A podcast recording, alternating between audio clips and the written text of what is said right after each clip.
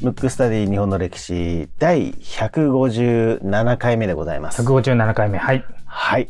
ここでリスナーの皆様にお知らせです。お知らせですか？はい。はい。えーっとですね、このムックスタディ日本の歴史なんですけども、はい。2022年3月7日月曜日、はい。ここでですね、ムックスタディ日本の歴史プレミアムという有料版のオンラインコミュニティをオープンします。おこれはあれですか？嘘っぽい。嘘っぽかった？これあれだねそうなんうんうん。ちょっと今までに全くない。そうですね。感じですねはい、うんあの毎週やってくれっていう声が非常にたくさん多いと。最近本当に多いですね、そ多いれですよね。本当にありがたうんい話なんですけども、とはいえ普通に通常の形でやるよりも何か新しいチャレンジをね、僕らとしてもしたいなということで、うんうんえーこのムックスタディ日本の歴史プレミアムという形でですね、うんうんスタートすると。はい。で予定している内容は第1第3月曜日にこのプレミアム用の音声を配信します。はい。で月1回のオンライン懇親会みたいなものですかね何かこうオンライン上でやり取りというか。双方向でで。きそうなことですね。うん。ある時は例えば公開収録みたいなことをしたり、ある時はなんか Q&A みたいなのしたり、はい。ある時はもう普通に Zoom 飲みみたいなね。なんかそういったことをしたりであったりとか、はい。何かそういう懇親会みたいなもの。どうん。そしてあのームックスタディ日本の歴史プレミアムのですね皆さんと、何かこう歴史スポットだったり、うんうんうん。あとなんか歴史的な書物だったりね、はいはい。なんかそういった情報を共有する場にしたいなと。あ、いいですね。うんなんか僕らだけじゃね、あの、知ってる量が限られちゃいますからね。そうなんですよ。だから、はい。ここ面白いです。僕らね東京ですけど例えば。大阪だったり京都だったり、うんそれこそ仙台北海道まあいろんなところにね、歴史的なものってたくさんあるのではい。うんそこにいるリスナーの方々がここ実はおすすめなんですよね、なんていう情報を共有できたらななんて、意外と全国の穴場スポットがねね、ある公開されたりすするかもしれないですね。そうそうそう、はいだからなんかそういう場にしたいなとはい。考えています。はい。で、えー DMM オンラインサロンっていうサービスを使って月額税込み1650円になります。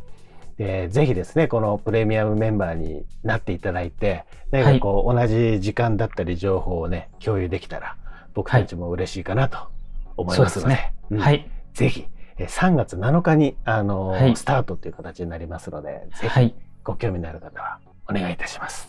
お願いいたします。リクエストフォーム読みますね。はい。ラジオネームノーズジャグラーさん。ノーズジャグラーさん。はい。はい。リクエスト人物出来事は安藤博重と、安藤博重。はい。うんえー歌川広重とも言いますね。そうですね。浮世絵の人ですね。はい、はい。えーメッセージですね。PC の壁紙に東海道の浮世絵を選んでいて、当時の技術であの描写はすごいです。ぜひ取り上げてくださいと。はい。えーいつも楽しく拝聴しています。語り口がとてもここ耳に心地よく、教科書では出てくることのない興味深い話がとても新鮮ですと。神奈川県にお住まいの方がですね。ありがたい。ありがとうございます。はい。まあただあの、石田三成ねパート2になるんでパートすけど。2になるんですけども、はいまあ、どっかのタイミングでね。うん浮世絵はあの、葛飾北斎やってますから、ね。はい。ちょっとそれで、ますねまあ、どっかのタイミングでまたやろうかなと思いますけども。はい。はいということで、今回も石田三成そうですね。続きバージョンですね。うんパート2ということで、パート2で早速はいいっちゃいましょうか。はい。あの、はい前回の続きで、うん。秀吉が晩年ね、あの、うん日本は統一したんだけど、うんうん。最終的な民、今でいう中国ですね。民に攻め込むぞっていう、その手前の段階として、うん。朝鮮に攻め込むというね、はい。ことをやったわけですよ。うんうん。まあ、秀吉以外はみんなやりたくないと思いますよ。まあそうですよね、うん船に乗ってねそう。い今の船の事情じゃないから、船に乗って行くだけで死んじゃうかもしれない。そうですよね、そういう時に、うんうんしかも別に攻め込まれたわけでも何でもないんで。けどやっぱり、ボスが言うには、うんやるしかないということで、うんうんそこで一番有能な人が、じゃああとはいろいろやって、うまくやりたまえ、みたいな感じですよ、多分。あの、今のあの憶測ですけどね。で、1回目、あの、実は朝鮮出兵っていうのは2回してまして。はい。1回目を文禄の駅っていうんですけど、その時はね、えっ、ー、と、石田三成がソウル行ってるんですよ。朝鮮の。そこで、真下長森っていうね、あの、これも優秀な文官ですよ。はい。うん。と、あと、大谷義次。この番組でもやったと思う。うん、やりましたね、うん。石田三成の親友なんですけど、これ3人で、ソウルで総奉行っていう、まあい、いわゆる責任者をやってたわけ。で、実はこの文禄の駅の時は、三成は戦いもしてるわけ。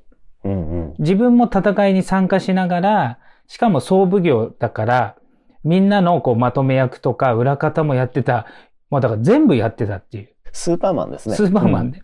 うん、でもやっぱりね、戦いっていうのは、こう戦って何人倒したとか、そっちの方がやっぱフォーカスしちゃうんで、あの、ちょっと石田三成の名前っていうのは出にくいんだけれども、はい、実は本当にスーパーな役割で、しかも、秀吉からすると総奉行だから、うんうん、あの、最も信頼してたうちの一人ですね。現地で。で、結局、みんな戦いたくもないし、向こうも強いしね。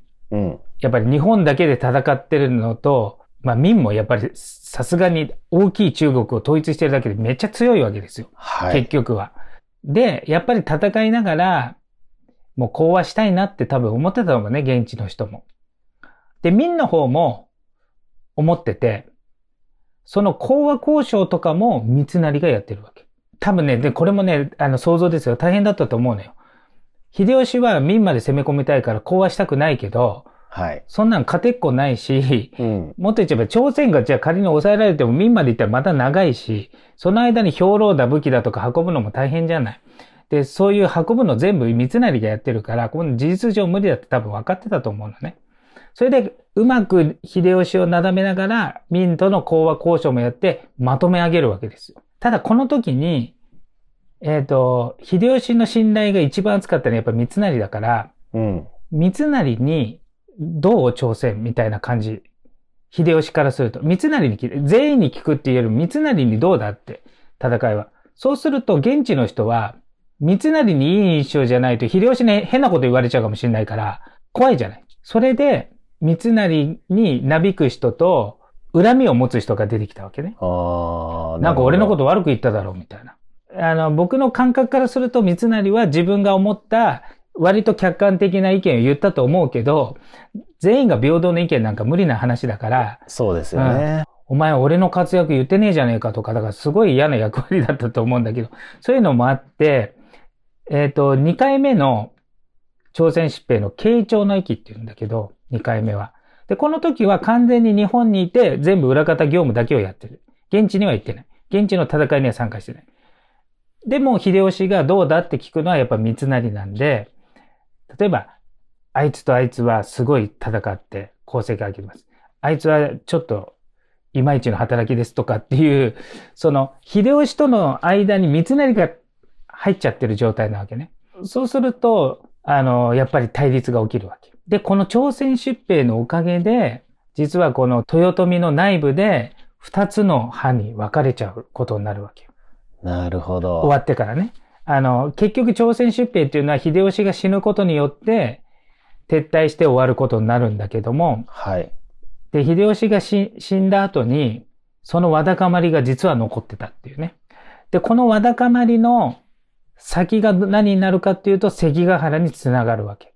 で、どういうことかっていうと、やっぱり自分はめちゃくちゃ働いたと。朝鮮疾病でもめちゃくちゃ戦い勝ったし、部下も死んでるし、だからこんぐらいの報奨金を欲しいとか、秀吉に言えないから全部三成に言うわけ。けど三成的には自分でジャッジして、いやいや、私が思ったことをそのまま秀吉に言いますみたいな。やっぱり戦いだけの人もそうだし、裏方業務一回やっちゃうと裏方の大切さもあるから、裏方も評価するじゃない。けど命がけで戦ってる方からすると、あいつら死ぬ、死ぬ位置じゃないから、そんな価値ねえだろうってなるわけ。うん。で、結局、裏方にもちょっとこう、目が向くタイプだから、三成は。命張ってない人も結構報酬が高かったりするんで、ここで分裂するわけですよ。それで、三成派が文治派っていうね、文っていうのは文。文、政治の字、文治派。で、もう一個は戦いだけの方、武断派っていう。うん。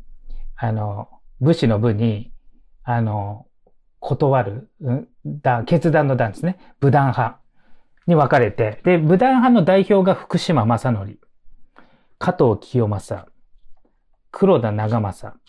黒田長政はあの黒田官兵衛の息子ですね。はい。えっ、ー、と、あと、細川忠興。えー、細川忠興のお父さんの、えー、藤高はあの、この番組でやってると思うんですけど、が結局対立するわけ。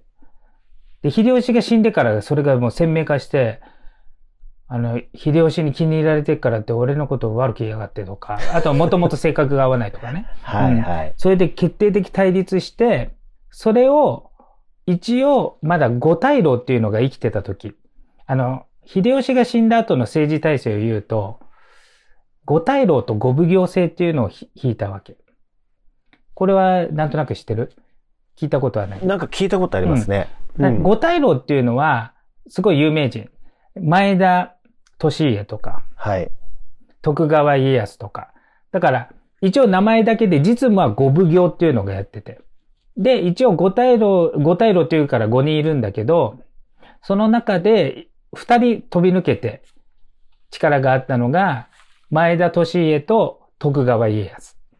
で、五奉行も5人いるんだけど、一番力があったのは石田三成。で、実際のことは五奉行がやってるわけ。うん。で、重鎮的なのが五大老ね。はい。そんで、調和を取ってたのは、前田利家。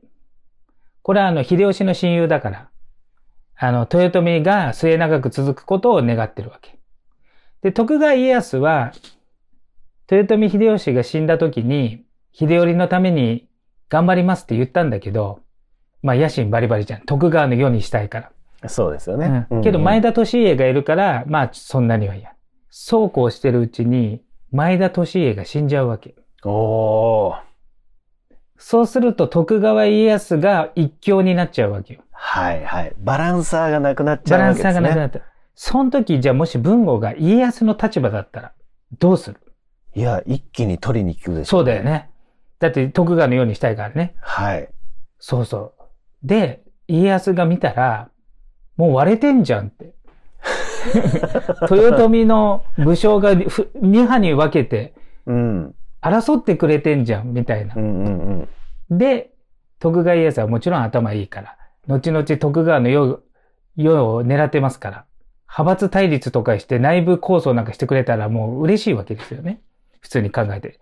それで力が弱まるから。はい。それで武断派の方によるわけですよ。まあ、または言い方を逆にすれば武断派の方が家康を頼って三成をやっつけようと思ったわけ。なるほど。で、三成も最初は家康はうまくやってたんだけど、基本的には徳川、豊臣のもうめちゃくちゃ恩を感じてますから、三成は。豊臣の世をこう続けたいけど、家康が最終的な敵だって分かってるんだけど、その前に武断派とめちゃくちゃ戦っちゃってるから、うん、家康とも仲良くしてたわけ。あの、二つ敵にすると大変だから。けど結局、それがこじれて、一回石田三成が殺されかかったわけ。武断派に。ああ、そうなんですね。屋敷に焼き討ち、うん、えー、あ、なに、矢打ち、夜打ち、夜こう。襲われちゃう。襲われず、そう、襲われたわけ。うん、で、逃げて、その時は殺されずに済んだんだけど、その時に家康が間に入って、一説によると家康の家に三成が逃げた説もあるんだけど、で、一応収めてくれて家康は。だけどこれの責任は三成にもあるからってことで、五奉行から追い出されるわけ。ああ。なるほど。だから政治の中心から追い出されるわけ。で、武断派のところがちょっと大きくなったわけ。けど、そうするとまた徳川型がでっかくなっちゃうから、三成が追い出されたんだけども、じゃあこれはもう戦うしかないと。うん。じゃないと日に日に徳川の世の中になりそうなわけ。はい。秀頼も小さいからね。それで、関ヶ原の戦いになるわけ。うん。けど関ヶ原の戦いって、豊臣と徳川の争いではないわけ。豊臣の半分は武断派で、徳川の方に行っちゃってるから、はい。秀吉の恩がある人も徳川型になっちゃってるわけ。だからこれ武断派と文治派の戦いになっちゃってるわけね。うんうんうん。それを徳川家康も利用したっていう感じになってるわけ。で、関ヶ原の戦いになった時に、あの、西軍は一応中心が石田三成と言われてますけど、格がやっぱりね、五奉行も罷免されてるし、辞めさせられてるし、だから一大名に過ぎないんで、はい。表向きは大将は毛利輝元。これはあの、三本の矢でね、有名な毛利家の当主ですね。はいうんちなみにこの人も五大老の一人です。あとね、大谷義継。これあの、この番組でもやったと、あの、石田三成の親友ですね。で、彼はね、非常に感覚がいい人で、家康と仲良かったの。すごく。これからの世の中、結局は徳川の世になっちゃうけれども、流れ的に。けど、うまく生きたら自分の家がこう続くじゃない。だから、うまくやればって思ってて、家康の方についてたんだけど、三成と大親友なわけ。だから三成を説得するわけよ。もう徳川に歯向かっても勝てないからやめろって言ったんだけど、三成が硬いから、うん。だったら、もう親友だから、お前側につくってことで西軍についたわけ。あ三成側についたわけ。だからまあ負けると分かってね。あとね、小西行長っていう人もいて、この人は朝鮮、あの、出兵の時にすごく活躍するキリシタン大名で、はい。この人もあんまり埋もれてんだけど、この人実はすごく強くて、武将として。あの、朝鮮の出兵ではめちゃくちゃ活躍するんだけど、えっ、と、キリシタンにすごくよくしてるんで、あの、石田三成ね。それとやっぱ親友ってことでいるわけ。あとは東軍。東軍は、とえっ、と、東軍と西軍。西軍が石田三成。はい。西っていうのは大阪型。で、東っていうのは東京型。あ東京、江戸ですね。あの、後の、後の江戸。で、徳川家康と、あと武断派の人たちですね。福島正則、加藤、えっ、と、細川忠興、黒田長政が戦って、でも、石田三成が外交努力とかいろんなことやって、結構人形的には、石田三成型の方が優勢だったわけ。後々明治時代に陸軍に来たプロイセンの武官の人が関ヶ原の地図見てこんなの西軍楽勝でしょって言ったぐらい。おー、うんそうなんだ。うん。けどね、皆さんのご存知のように、うんうん。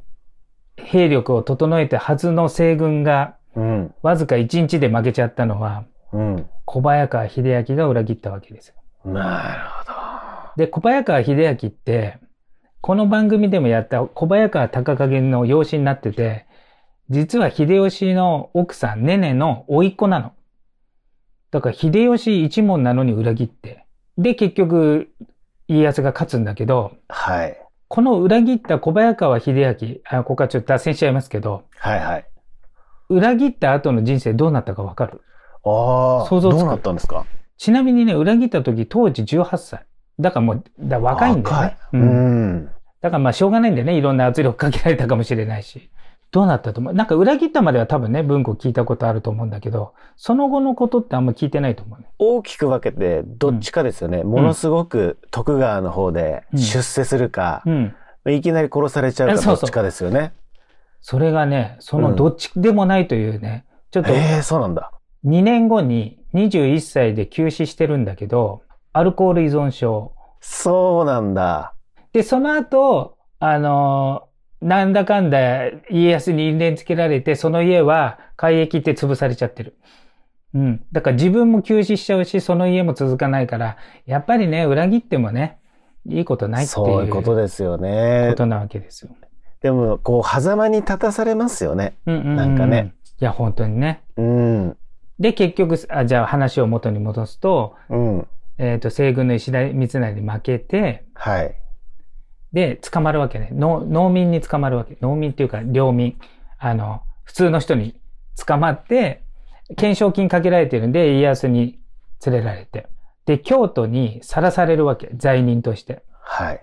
で、その時のエピソードがあって、ちょっと喉が渇いたんでね、三成が。うんちょっと水くれって言ったんだけど、水はないと言われて、柿ならありますと。うん。柿、あの、果物、フルーツの柿。そしたら三成が、あの、毒が入ってるかもしれないから柿は食えねえって言ったわけ。でもその、なんて、役人？斬首する役人は、でもお前これから知るんだから、毒もクソもねえだろうって突っ込んだら、あの分かってねえな、みたいな説教をするっていうエピソードがあって、三成が。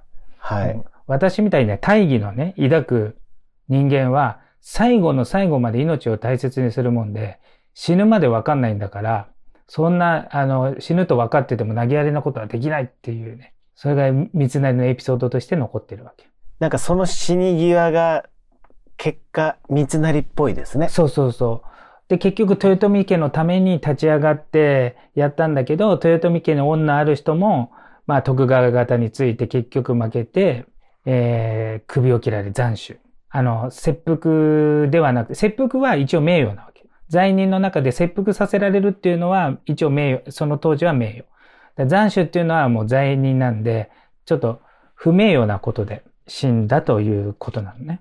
あとね、ほんとね、あの、どうでもいい豆知識もう一個入れとくと はいはいはい。あの、三成がね、結構あっぱれな死に方をするわけ。うん。まあ、当然命乞いもしないし、堂々たる感じで死んで、その首を引き取ったのが、その生前から信仰のあったたくわん和尚っていうね、禅のお坊さんです非常に有名な高僧と呼ばれている人で、このたくわん和尚は、たくわんを考えた人なの。今、文豪が食べてる。あのたくあんですね。たくあん。大根をつけたら美味しいんじゃないかっていうことで、この人がやったからたくあんっていう名前になった。そうなんだ。人の名前なんですね。人の名前なんです。へえ。本当に豆知識でしたね。いらない知識なんです。いらない知識でしたね。はい。いや、でもなんか悲劇ですね。でも。悲劇なの。終わり方ってそういうもんなんですかね、なんかね。そう、だから優秀がゆえにさ、うん、裏方の気持ちもわかるし、戦いのその命張ってるのもわかるし、それをやっぱり正確に、なんつうの、知らせるのっていうのは無理な話だし。そうですよね。全員に不満持たれないってことないじゃん。うん。だからちょっと嫌な役割だったんだよね。で、秀吉には文句言えないからさ、みんな。うん、それは三成がこう、なんつうの、文句の対象になっちゃうかなっていう。なるほど。なんかもう戦国時代の中間管理職みたいなね。そうそうそう。それで、板でね。そうそうで、しかも、その関ヶ原で勝った側が、後々徳川の世になって、うん、藩というものを作って大名になっていくから、その人たちが書いた歴史書っていうのは、関ヶ原が、なんていうの、正義の戦いでないといけないし、うん、負けたやつがよほどひどいってことにしないと自分たちが戦いに勝って領地をもらったとかが正当化されないんで、だから江戸時代に書かれたものはもう極悪人に書かれてるわけ。だから本当の三成とかいろいろ考えると、ほんそそれこそ文庫が言って悲劇の武将そのものなんです面白いですね。本当にね。うん、でもね、最近ね、ちょっとね、見直されて、あの少しやっぱり江戸時代はね、やっぱちょっとフィクションも多いし、やりすぎだってことで、ちゃんと検証されたら、非常に優秀で、うん、あの、民のためにも良かった人だっていう評価になりつつあるみたいですけど。やっぱこう、秀吉の、まあ、気まぐれというか。そう、そうだよね。ねそう。だからその朝鮮出兵がなければ、そこまで恨み買うこともなかったんじゃないかなっていう。ただ、もちろん家康は野心があったから、家康とは戦ってたかもしれないけど、徳川とえっ、ー、と、豊臣の戦いだったら分かんなかった。豊臣が分かれちゃったから。そうですよね。うん、う結局、滅んでいくところっていうのは、うん、こう歴史のね、この番組やってると思いますけども、内部分裂ですね。そうだね。いや、本当にそう。で、それをうまく家康がちゃんと使ってるっていうね。そうですよね。そうね。いや、面白い。ということでですね、えー、パート1、パート2ということで、はい、2回にわたって、はい、えー、お送りしてきました。今回のテーマは、石田三成パート2でした。むくむくラジオだべ。むくむくラジオだべ。むくむくラジオだべ。